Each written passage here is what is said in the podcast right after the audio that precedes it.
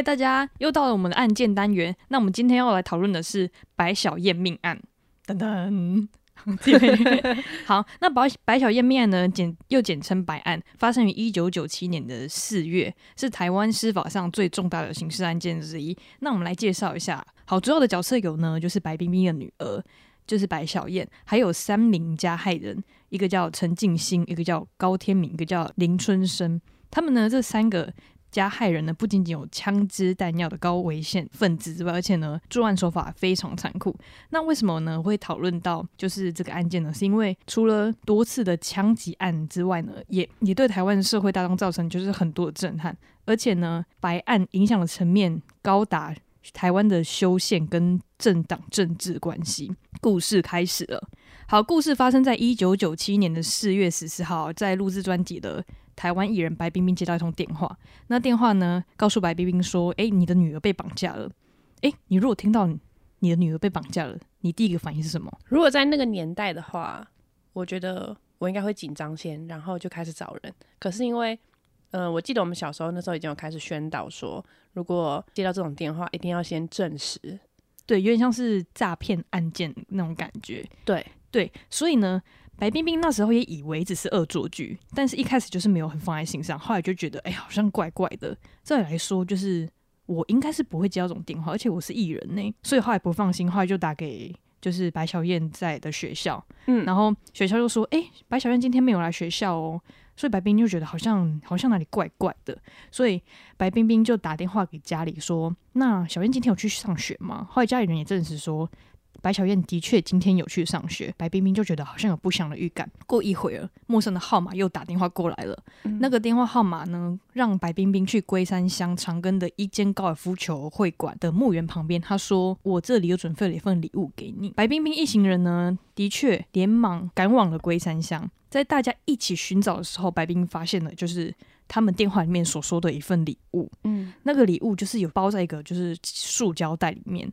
那你听到这种就是奇怪的电话，嗯，如果是你，你觉得礼物会有什么东西？我们就是往那那个方向想好了。很恐怖哎！如果是我的话啦，因为现在韩剧看多了嘛，对，我觉得那个礼物可能会是白小燕的头发或者是什么手指之类的。没错，你讲到了其中一个礼物，其中的一个礼物就是白小燕的手指头。那另外一个是三封。白小燕三张就是接近半裸体的照片，还有另外一个是小燕亲自手写的求救信。嗯，那求救信上面写说：“妈妈，我被绑架了，我现在很痛苦，你一定要来救我。他们要求五百万美金，不可以连号，要救的钞票，而且聪明呢。对，重点是不可以报警，不然我的性命休矣。等待联络白小燕。”后来白冰冰收到了那个信之后呢，你还记得你刚刚说的手指头吗？嗯，所以他一定是手指头被切断了之后才写信。嗯，所以他的信的字迹都是歪七扭八，所以一看就知道是就是女儿在很痛苦的情况下写下那一封信，这一定是崩溃。后来就是求助身边的人帮他，因为你想想看，就是他说不可以报警，嗯，但是到最后束手无束手无策，一定是先征求警方。就是意见嘛，对警方协助，为了确保白小燕的安全，所以大家决定不走漏风声。嗯，但你想想，这世界上，但他们已经报警，对，已经报警。而且，上怎么可能不走漏风声？对，很多很多及时的新闻，其实第一手资资料都是从警方那里得来的。对，那些记者其实跟警察其实都是有保持的良好的关系。没错，对，所以他们都会有头条。更何况白冰冰那个时候是当红的女艺人，那觉得。这个头条我不追吗？我还不追爆吗？一定追爆，一定追爆。所以那个时候呢，明星的女儿被绑架，就是大家都惊为天人的一个新闻。很快的，白小燕被绑架事件就是全台湾都传开了。嗯，而且一开始我只有几家媒体来采访，后来就是短短的几个小时之内哦，就不是几天哦，媒体一大票蜂拥而至的堵在白小燕、白冰冰他们家前面。警方呢，就是赶快让所有人离开，跟那些记者说，就是。千万不要讲出去，嗯，怎么可能不讲出去？对，哎，我都我都守在你家门口了，对啊，我就是要报道。你看，记者们报道之后呢，就也没办法，就是事情就不要看了，对对。所以后来白冰冰只好联系就是各大报社负责人说：“拜托你们让你们的员工撤走吧。”但那些报社我不可能不追，所以只是敷衍了事而已。嗯，嘴巴说上说好，但是还是去报。对你想想看，就是这么重量级的新闻，就有点像是就是当红的偶像，就是什么外遇啊什么的，嗯就是更何况这比外遇更劲爆。这个是绑架案，记者一报啊，当然就是那三个就是嫌犯，当然都知道。好那，三个嫌犯算是一个犯罪集团。他算是一个对，算是一个犯罪集团，而且他们手上握有枪支啊那些的，哦算嗯算是他们是三个单个，只是觉得说，哎、他们可以互相合作这样子。对对对合作的关系。哦哦哦，对，现场记者啊，其实都架起了就是那种摄影机，嗯，我不可能走，而且而且我很怕，我如果漏拍了一个什么东西，被别家抢去那个被别哎、这种事就是我的高层会骂我哎、嗯对我我也是就是吃人家的饭碗的，嗯我不可以就是就是不可以就是这么轻易的就是离开现场。嗯所以有些警方会跟就是那些记者说：“你不要再拍，你不要再拍。”但是那些记者啊，还是会假扮成小贩出没在百家，嗯，就是你可能不要太明显，这样百家附近的宾馆啊都住满了记者。尽管警方就是跟那些记者说：“你们再报，白小燕真的会有危险。”嗯但是他们还是死不撤走，因为他们就觉得，哎、这是一个头条。很快的，就是报社做好了报纸分类啊，然后卖给报社。因为啊，就是太多人报，所以导致全台湾都知道这件事情。嗯，那疯传。对，真的是疯传呢。嗯那白冰蜜的家中，就是每天都接到就是可以可不可以采访的电话，嗯等于说就是有点像是火上加油的概念。嗯嗯嗯我已经，而且真的是我都还不知道我女儿的安危是怎么样，那你们又一直要报道，那不嗯就而且真的是更烦躁哎、对，而且上面的就讲说你不可以报警了。那嗯现在又宣传的沸沸扬扬的，哦，我就收钱，然后就放了，我真不真是不可能。对啊，后来警方就是也一直要求不要再报，后来、就是、然后他们自己要讲出去，然后现在要叫人家不要报道，真的是。其实就是两难啦。嗯，然后所以这件事情一定就是激怒了歹徒，白小燕就是看起来是活不成了，就就是是说那时候其实还不知道他到底活有没有活着，但是大家猜测他可能就已经会拜拜了。因为那时候就是已经叫你不要报，你还报，嗯，那就是有点白目啊。对啊，对，在十七号啊，因为我们刚刚不是说十四号嘛，所以现在已经到十七号了。十七号了，绑匪啊，终于就是又再打通一通电话，因为其实啊，他们就是在给赎金那个连号的那个，对，给赎金的时候，其实他们已经换了很多次地方，但是因为一直报、一直报、一直报，他怕、嗯。怕破功，所以其实一直没有就是现身，而且电话就是也打不进去。直接对，会被记者占线。对，而且重点是歹徒就是也觉得我再打下去可能会被扛，嗯。在所以在十七号的下午，绑匪终于打电话，他说你带好赎金，下午三点一个人到南看保龄球馆，就是十七号下午，他算你打电话过去了，嗯。但是因为嫌犯用的是王八机，王八机就是俗称就是我去办那个电信好了，嗯。然后你不小心遗留，然后歹徒就我就用你的名字去去办那个手机。办门号，哦这叫王八机，你说有人忘记带走他的手机，或者是不小心外泄资料的，哦哦哦，对，所以警察、啊、就是没有办法，就是掌握行踪。我因为我原本是想要解释王八鸡的，嗯我我真的也不知道王八鸡因为王八鸡其实现在已经比较少听到这个名词，对它就是指没听过哎，真的。客户证件遗失被不法人士拿去盗办门的门号。好，哦，白冰冰呢，当然很担心女儿的安全，那就按照时间就是去那个地方。白冰冰开车出门送赎金的时候，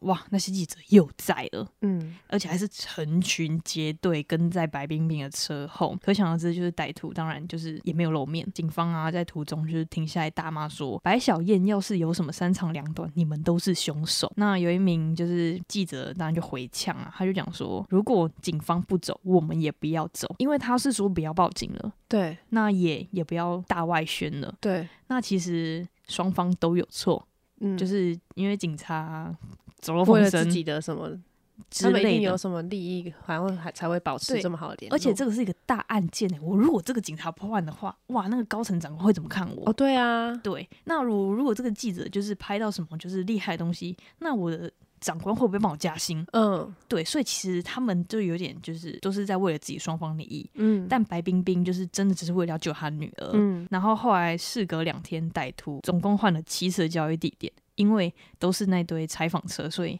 我根本就没有办法露面，就是教你的女儿跟拿我的嗯钱这样，之后就没有音信了。刚刚不是说是十四号吗？对，现在又来到了二十五号，等于是过了十几天。歹徒在约定桃园交款的时候，他们都在桃园呢。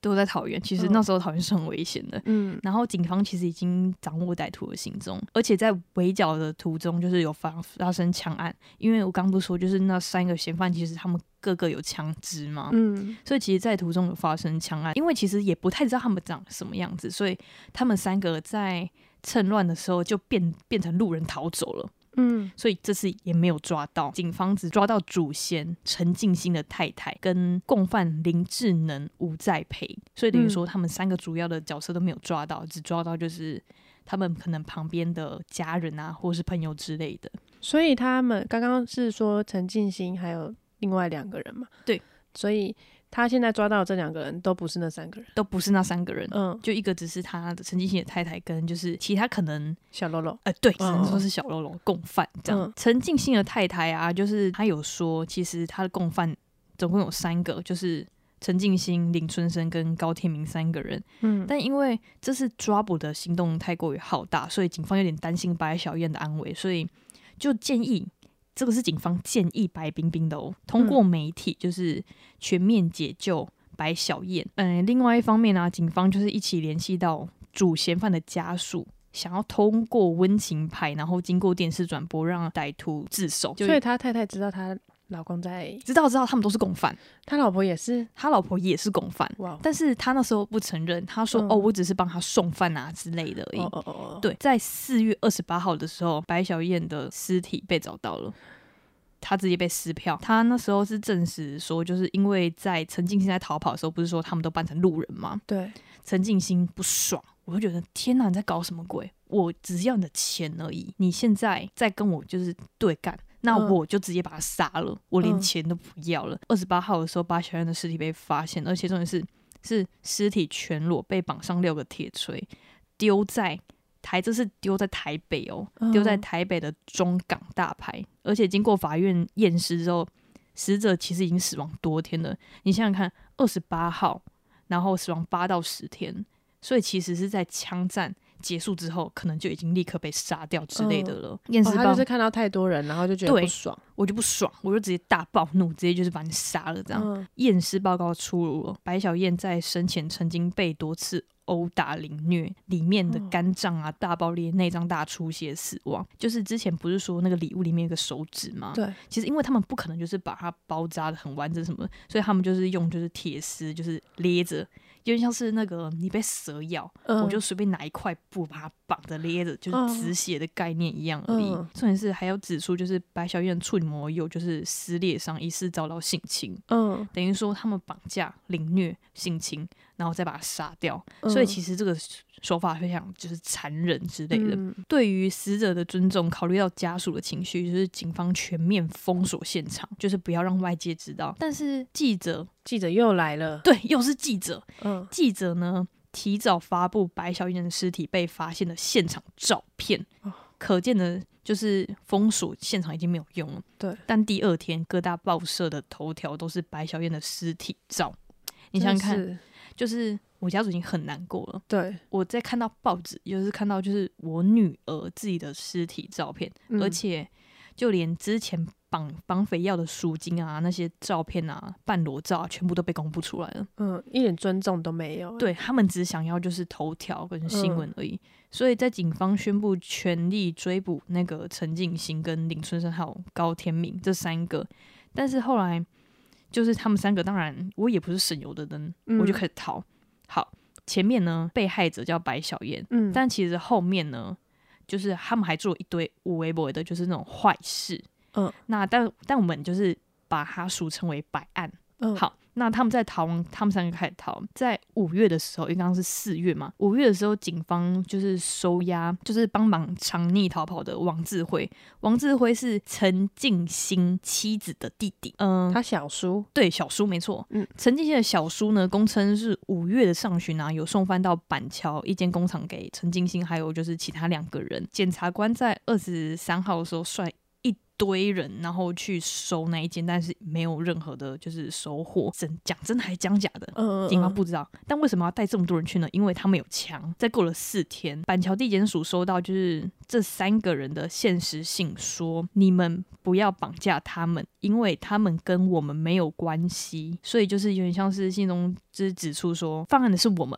不要就是牵拖到我的家人这样。不仅如此，我就是时间往后拉了。歹徒三人在逃跑期间呢，更犯下多批案件，包括绑架在新北市议员蔡明堂得手五百万。这也是蔡明堂哦，因为他那时候你想你想看白小燕案件，说你不可以报警，嗯那你也不可以就是公诸于世什么，我们就私下解决就好了。所以陈明堂哦，就是那时候新北市议员，当然因为也受到恐吓，所以他也不敢讲。嗯，这个东西呢，是在陈信被抓到之后，蔡明堂才敢讲出来的。等于说，就是抓到陈进兴之前，就是他也不敢讲，怕就是我那五百万掏出去，然后我的命也不保了。嗯陈进兴还就是持枪侵入北市台北市的富阳街抢劫，捆绑了女子三个人。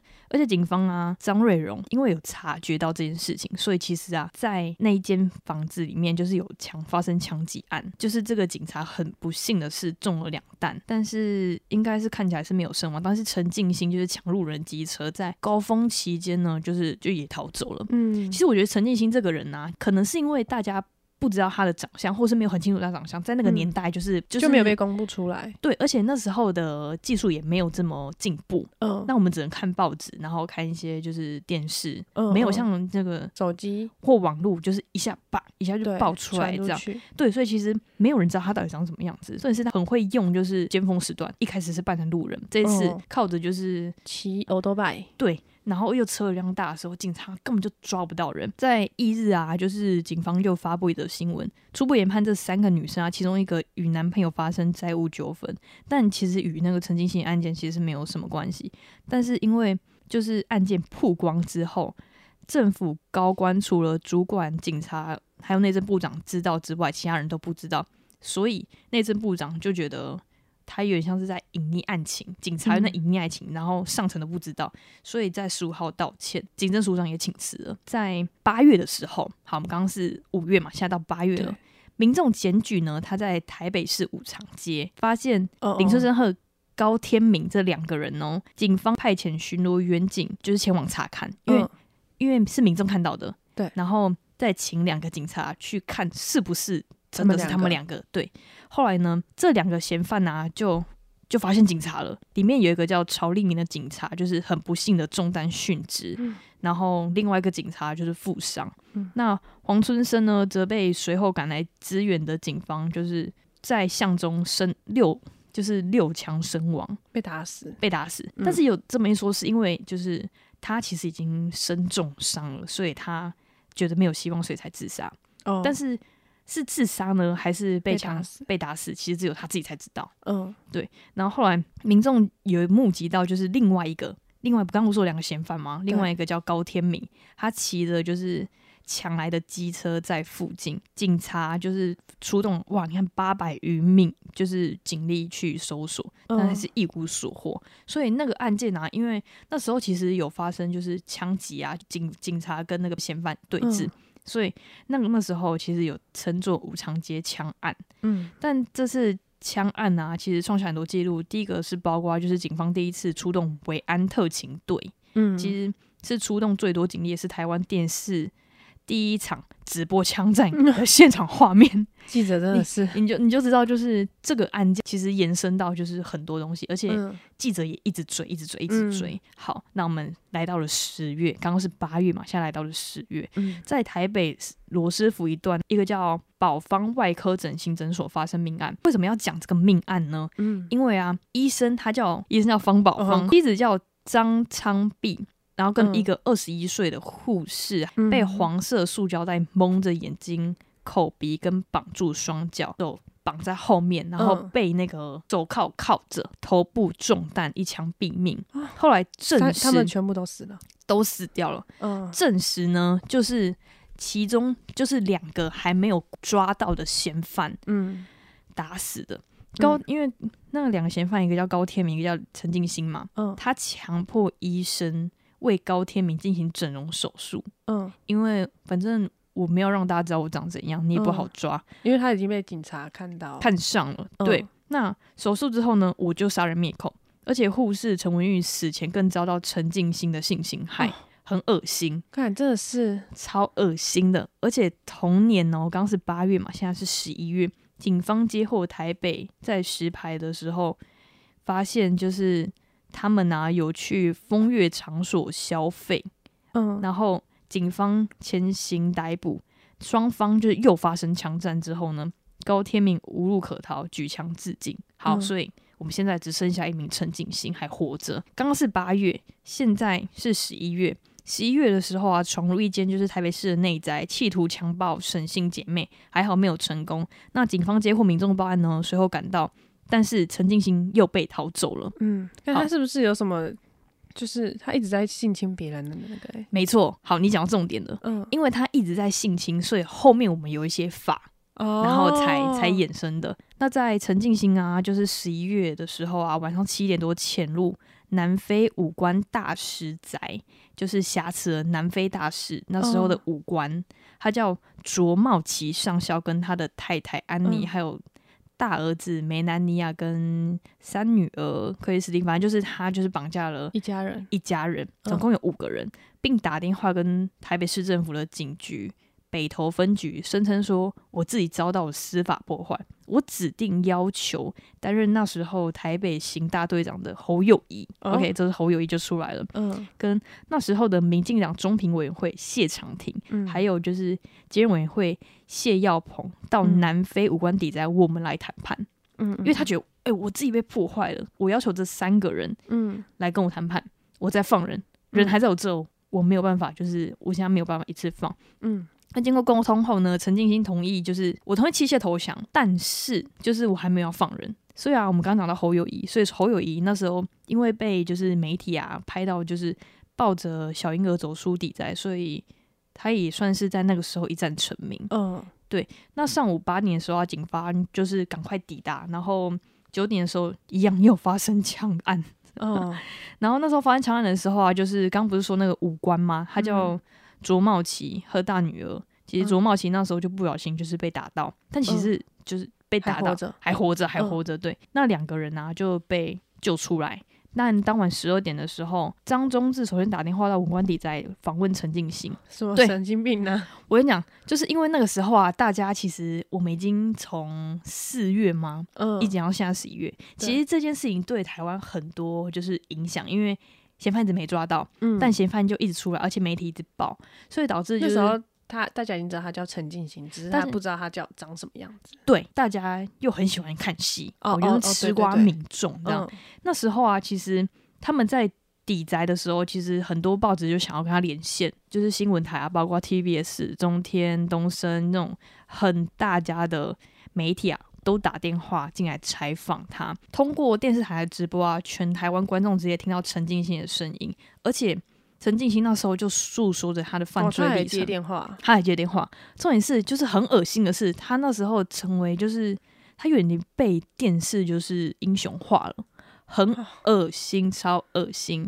而且那时候就是有当家主播还就是白痴问说你什么时候要自杀？还有还有另外一个就是中式哦，嗯。当家主播他问说你要不要唱两只老虎给孩子听？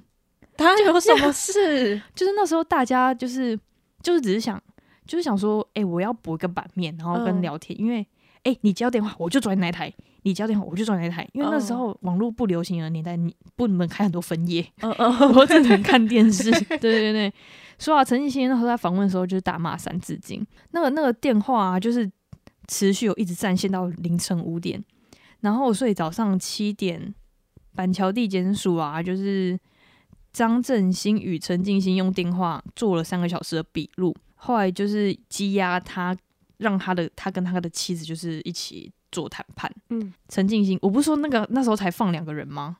对，他们他算七头羊，他还没放人。好，OK，他跟他妻子谈完之后呢，就放了就是七个月大的小婴儿。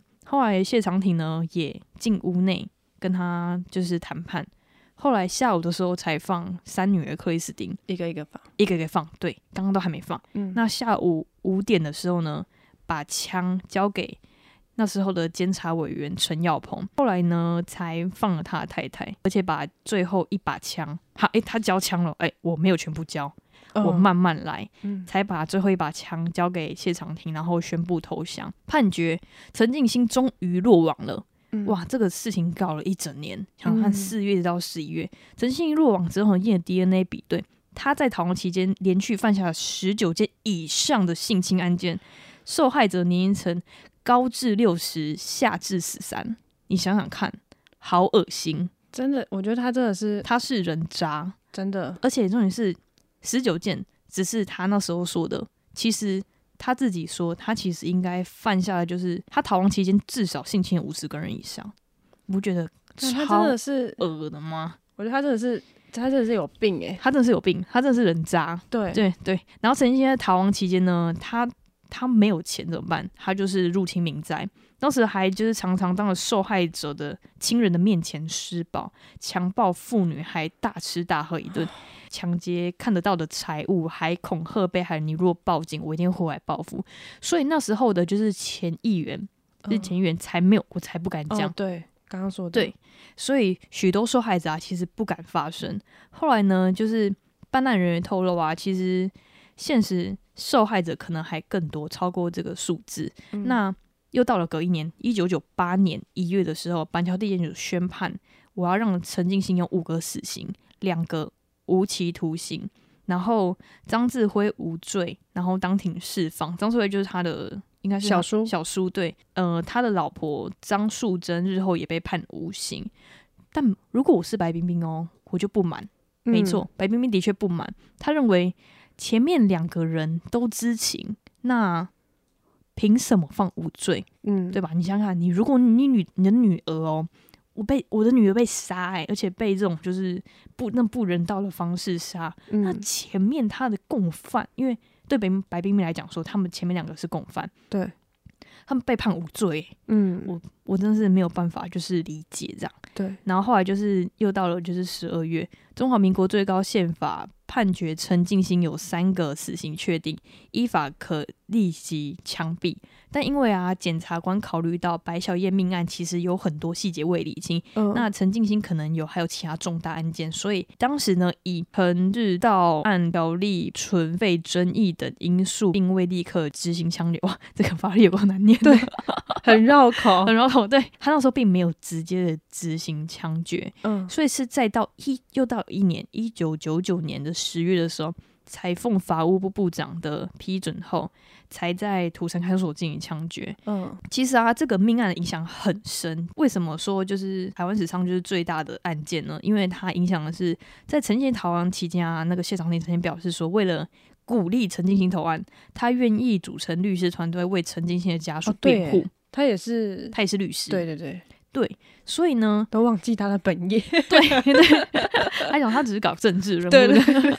所以在陈进兴啊挟持南非武官就是哎卓茂起的时候啊，嗯。应歹徒要求三度到现场谈判，当然白冰冰就是那时候对详情非常不满，嗯。因为我觉得就是说，哎，你这犯人呢，为什么你还要帮他那个还要帮他就是就是辩护，辩护？你是律师哎、你应该嗯搞清楚，就是你现在的目的位置什么的。但其嗯实我相信那时候的就是谢长廷，就是真的是为了让他就是投降啊，毕竟不然就会有更多的那个受害人。对对对对，我觉得这这就是那时候有演到那个什么《我们与恶的距离》，律师为什么他要去帮那个帮就是嫌犯杀人犯坏人，对辩护？对，因为其实都有两面，嗯，对他其实也是为了让他投案，那另外一方面就是想赶快就是解决这件事情这样，但是白冰冰不能理解，嗯所以到啊一九九八年的中华民国就是要选那个市长暨市议员选举中哦，他白冰冰就制作一个广告录影带控诉哦谢长廷，他说绝对不是好人，也不是坏人，事实上他不是人。不过哦广告其实效益不大，所以其实就是播出一天之后就停了。最终谢长廷当选高雄市市长，没错。而且在此案件的曝光，就是那时候是白小燕案件是一九九七年的四月，曝光后是一九九七年的五月。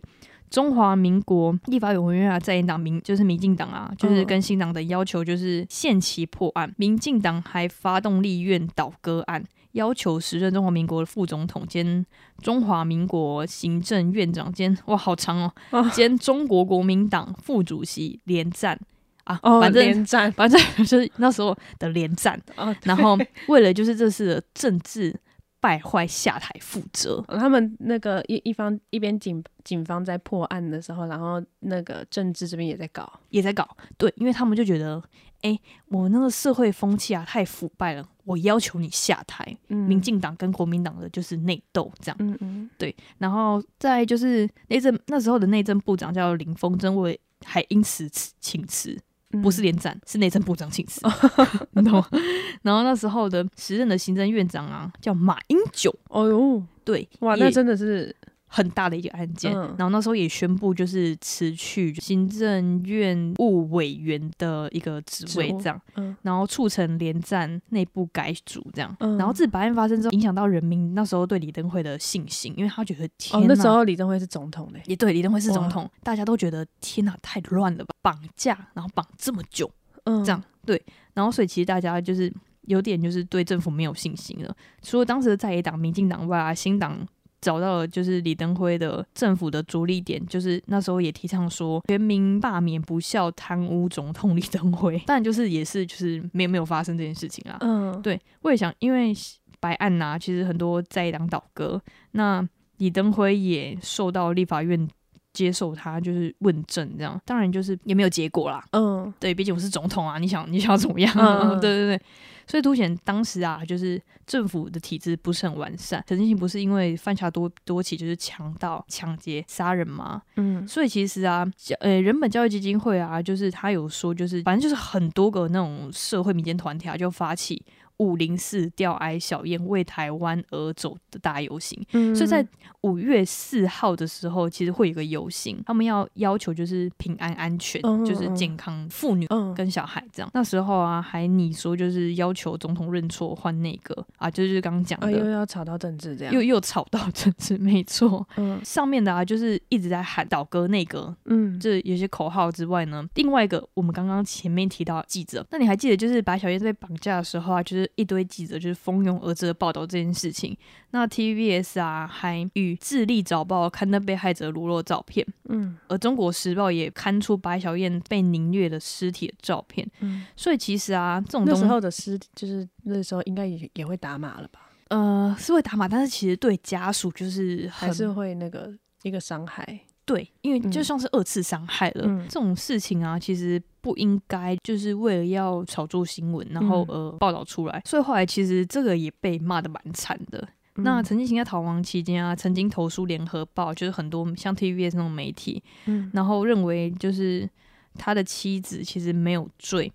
而且还可能波及无辜。他那时候还说一句说：“冲人附属的时刻就是风云变色，火山爆发之时，请大家不要怪我。”其实他 其其实他那时候其实已经就是跟媒体记者说，你们不要再报了，嗯我已经跟你讲过了。嗯但是媒体又在做这件事情，其实后来就是媒体就是真的是蛮嗯蛮白目的，蛮白目的，对 我要讲蛮白目的。对，电视文化研究院啊主办的一九九八岛位新闻大餐，其实这件事情就是说，杀人犯啊在电视新闻画面中表态说自己的不满，嗯然后恶言进出啊什么的，其实这个是很倒人胃口的一件事情。对，就是我是一个新闻媒体，那我不应该报道说，诶，一个杀人犯就是一个就是犯人，就是在那边就是有点像是说疯话，被英雄化的感觉。嗯真的是很恶心的一件事情，反对废除死刑，因为白案之后，白冰冰啊、白小燕十年之后公开宣誓反对社会上部分人士推行废除死刑这个活动，嗯反对废除死刑，所以他是支持死刑的。嗯所以其实啊，这这个案件呢、就是发生了很多新闻，应该是说发生了很多另外的案件。为什么会就是讲到就是这个案件呢？其实，在台湾一九九七年那个时候，可能妇女啊跟小孩的嗯安全没有就是这么被看重，嗯所以导致说陈金星他可以就是刚刚不是说他在犯案途中就是性侵，也就是可能五十几个人吗？嗯为什么他会性侵？死变态，真的是死变态，讲脏话来。暴气耶，真的是死变态。所以我在看就是这篇新闻的时候，发现就是不知道是政府的不利，还是他真的是很厉害。但是嗯另外一个观点是因为那个时时候没有正视就是妇女跟小孩安全这一块，才让歹徒这么有机可乘。希望大家就是听完这故事之后，就是不要忘记，其实不管就是现在台湾被评为什么多安安全全的的国家国家，嗯对，但其实之前就是还是有很多就是那种惨痛的，就是案件，